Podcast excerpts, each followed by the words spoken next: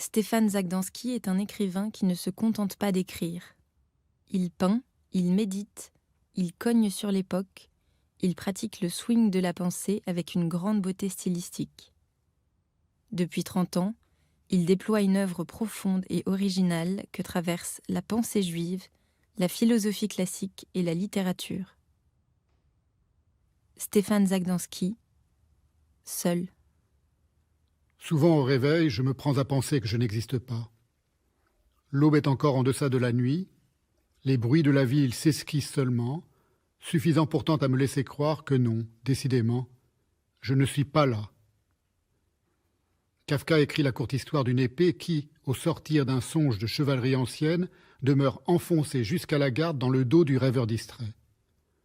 Frappé d'un égal sortilège, je suis resté pour ma part fiché dans mon dernier rêve. Quelques lambeaux